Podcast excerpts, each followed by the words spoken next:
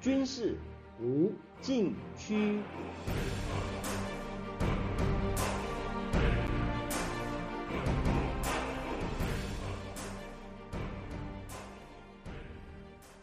听众朋友们，大家好！您现在收听的是自由亚洲电台的军事无禁区栏目，我是栏目的主持人齐乐意。最近，俄乌战争有了新的进展。美国国防部长奥斯汀和参谋长联席会议主席米利十一月十六日举行新闻发布会，对俄乌战争最新情势作出说明，显示两大特点：第一，俄军攻击重点。转向乌克兰民生基础设施，特别是电力系统，使乌克兰民众难以过冬，迫使当局接受谈判。第二，美国与北约及其盟友提出工业基地倡议，借此创造更多可互换和可相互操作的武器装备系统，向乌克兰提供长期的国防支持与援助。这两大新的动向显示，今年冬季从十二月到明年一至二月，将进入俄乌战争的关键时期，考验乌克兰的社会韧性能否熬过缺电缺暖的严冬，以及以美国为首的西方联盟将做出长期抗俄的准备。米利在新闻发布会上指出，俄罗斯选择战争犯下严重的战略错误。非法入侵一个对俄罗斯不构成威胁的国家。战前，俄罗斯确立几个目标：推翻乌克兰总统泽连斯基政权，确保进入黑海通道，占领奥德萨，并一路夺取第涅伯河。稍作停顿后，继续进攻，直到占领横跨中东欧的科尔巴阡山脉。然而，俄罗斯的每一项战略重组都失败了。上周，世人目睹俄军撤出赫尔松。目前，几场重大战斗集中在顿涅茨克地区。米利表示，在整个前线约九百公里的范围内，乌克兰人取得一次又一次的成功。俄罗斯在战略上输了，在战术上也输了。目前正在利用时间重新集结部队，正在发动一场。让乌克兰人民遭受最大痛苦的行动，以挫败乌克兰人的士气。俄军以空中发射的巡航导弹、海基型口径巡航导弹和其他类型的弹药，对乌克兰全境发动袭击，目标是民用基础设施。美方估计，经过俄军导弹的连番攻击，至今超过四分之一，约一千万乌克兰人民无电可用。俄军故意以民用电网为目标，造成人民巨大附带伤亡和不必要的痛苦，是一种战争罪。米利说：“随着冬季到来，没有电力，没有暖气，乌克兰人民的基本生存和生活将受到严重影响。”泽连斯基指出，俄罗斯企图透过打击能源基础设施，将今年冬季的严寒当作是大规模杀伤性武器。路透社引述世界卫生组织欧洲区主任克鲁格的话说：“数百家乌克兰医院和医疗机构缺乏燃料、水和电。乌克兰的医疗系统正面临迄今为止战争中最黑暗的日子。”乌克兰总理什梅加尔本周表示，乌克兰每天进口约八千五百台发电机组作为应急。克里姆林宫发言人。佩斯科夫上周毫不掩饰地说：“俄罗斯对能源基础设施的打击是基辅不愿谈判的后果。”十一月二十二日，泽连斯基向全国发表讲话：“如果俄罗斯再次发动大规模空袭，而电力供应无法在几个小时内恢复，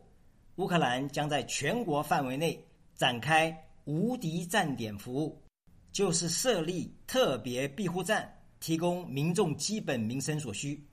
截至目前，乌克兰当局准备超过四千个这样的站点，所有基本服务将陆续到位，包括电力、移动通信和互联网、暖气、水和急救箱都是免费，提供全天候服务。泽连斯基指出，所有区域和地区的行政机构以及学校、国家应急服务机构的建筑物都必须设置服务站点。一个专门的网站已经开通，上面有全国各地此类站点的地图。他提醒民众密切关注所住城市和社区新加入的站点。地方政府的任务是告知民众无敌站点的存在，在政府大楼、药店。杂货店、邮局应该有关于在长期停电的情况下，每个人在哪里可以找到支持的信息。泽连斯基还说，一些有良知的企业已经加入无敌站点的倡议，并且提供他们的商业设施成为服务站点，为民众提供发电机、新链、水和其他民生用品。他相信。通过互助，能够共同度过这个冬天。可以说，俄乌战争进入关键时期。乌克兰的社会韧性能否熬过缺电缺暖的严冬，将在很大程度上决定俄罗斯的下一步行动。下面休息一下，马上回来。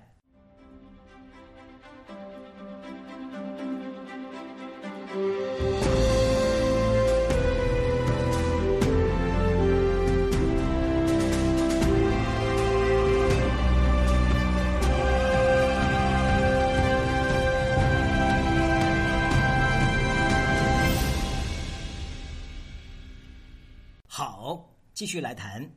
奥斯汀和米利在新闻发布会上指出，随着战斗持续进行，防空能力对乌克兰未来的成功至关重要。建立一个综合性的防空和导弹防御系统，是乌克兰击退俄罗斯空袭的必要手段。这个提议得到乌克兰国防联络小组将近五十个国家代表的高度认同。并决定为乌克兰提供正确的防空系统和弹药组合，阻止俄军取得空中优势。乌克兰国防联络小组是一个由美国主导的安全论坛，今年四月在德国成立，将近五十国参加，由各国国防部长和高级军事官员组成，每个月举行会议，目的是以集体力量支援乌克兰。进行北约标准军事装备培训和建设乌克兰的国防能力，以便对俄罗斯入侵乌克兰的战场变化做出快速反应。奥斯汀和米利的新闻发布会是在乌克兰国防联络小组第七次会议结束后举行，具有对俄乌战争总体评估的用意。美方评估即将到来的冬季将非常寒冷，战术动作可能放缓。目前看到，从哈尔科夫一直到赫尔松的战线，大部分都开始稳定下来。到明年一至二月，地面结冰也可能影响作战行动。为应对俄罗斯可能把战局扩大，包括来自海上攻击，北约海军从十一月起在北大西洋和地中海举行联合军演，调集五艘航空母舰，美国福特号。与英国伊丽莎白女王号航母在北大西洋，作为美国最先进并且具有电磁弹射装置的航母，福特号首次参加实战部署。在地中海演习的航母是美国布什号、法国戴高乐号和意大利加夫尔号。北约海军从南北两个战略方向对俄罗斯海军形成外线包围态势。美国国防部副新闻秘书辛格对媒体说：“这些行动为北约盟国提供一个机会，可以在整个欧洲大西洋地区协调关键的战斗力，同时展示北约的凝聚力和相互操作性。这也是检验盟国合作以及在联盟的所有地理区域、作战领域和功能领域实践北约威慑。”和防御概念的机会。除此，乌克兰国防联络小组第七次会议还讨论重要的工业基地倡议，确保维持对乌克兰长期的安全援助。在此之前的九月二十八日，负责军备采购和维持的美国国防部次长拉普兰特在布鲁塞尔主持乌克兰国防联络小组成员国的国家军备主任第一次会议，来自四十五个国家、欧盟和北约的代表与会，就如何增加对乌克兰长期国防至关重要的能力生产进行对话。美国代表团提出对乌克兰国防援助的主要部件和子部件供应链制约因素的分析方法。并计划增加陆基远程火力、防空系统、空对地弹药和其他能力的生产，获得与会代表积极回应。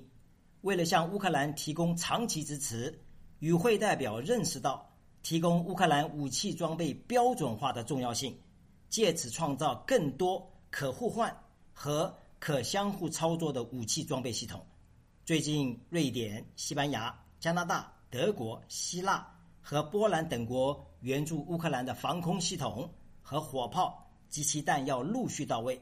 如何使这些武器装备相互兼容、互换使用，使乌军发挥整合战力，时间显得格外紧迫。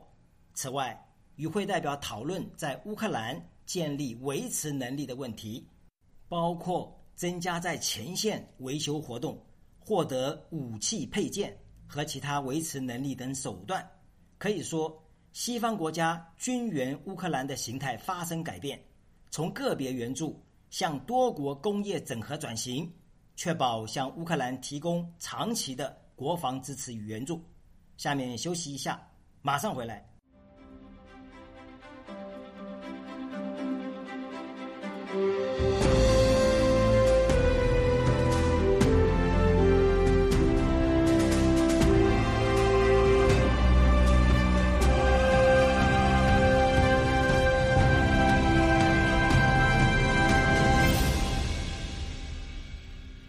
好继续来谈，对于俄乌战争今后的形势发展，米利指出，目前俄罗斯占据乌克兰百分之二十的土地，纵深约八十公里，俄军投入约十八万部队，俄罗斯实现其征服乌克兰、霸占乌克兰全境的战略目标的概率接近零。反观乌军虽然取得军事上的胜利，但是要把俄军赶出乌克兰全境。包括在克里米亚的俄军，从军事上说，这种情况在短期内发生的可能性并不高。米利认为，拜登总统和泽连斯基总统本人都说过，最终会有一个政治解决方案。如果实际的战术战斗出现放缓，这可能会是一个窗口，或者至少是启动政治解决方案谈判的开始。奥斯汀指出。俄罗斯在入侵行动中使用精确制导弹药的数量令人震惊，但是他们不会很快生产这些弹药。由于贸易制裁的影响，阻止俄罗斯取得生产这些弹药所需要的微芯片和其他配件，因此俄罗斯可能需要数年时间才能把精确制导弹药的库存补充到战前的水平。最近，俄罗斯对乌克兰平民发动攻击。只会增强盟友国家的决心，将继续站在共同的目标上。因为乌克兰国防联络小组的所有成员都不想生活在一个大国欺凌其和平邻国的世界里，也不会把普京的帝国主义侵略和对国际准则的破坏接受为某种新常态。相反的，盟友国家将继续捍卫乌克兰不可剥夺的自卫权利。对于要来的冬季战斗，奥斯汀认为对乌克兰人有利，为此必须继续向俄罗斯施压。乌军将在这场战斗中占据上风，就像他们目前所做的那样。至于何时是谈判的好时机，美方已经反复说过，乌克兰人将会决定这个问题，而不是美国。只要需要，美国就会支持乌克兰。听众朋友们，您现在收听的是自由亚洲电台的军事无禁区栏目，我是栏目的主持人齐乐意，谢谢大家收听，下次再会。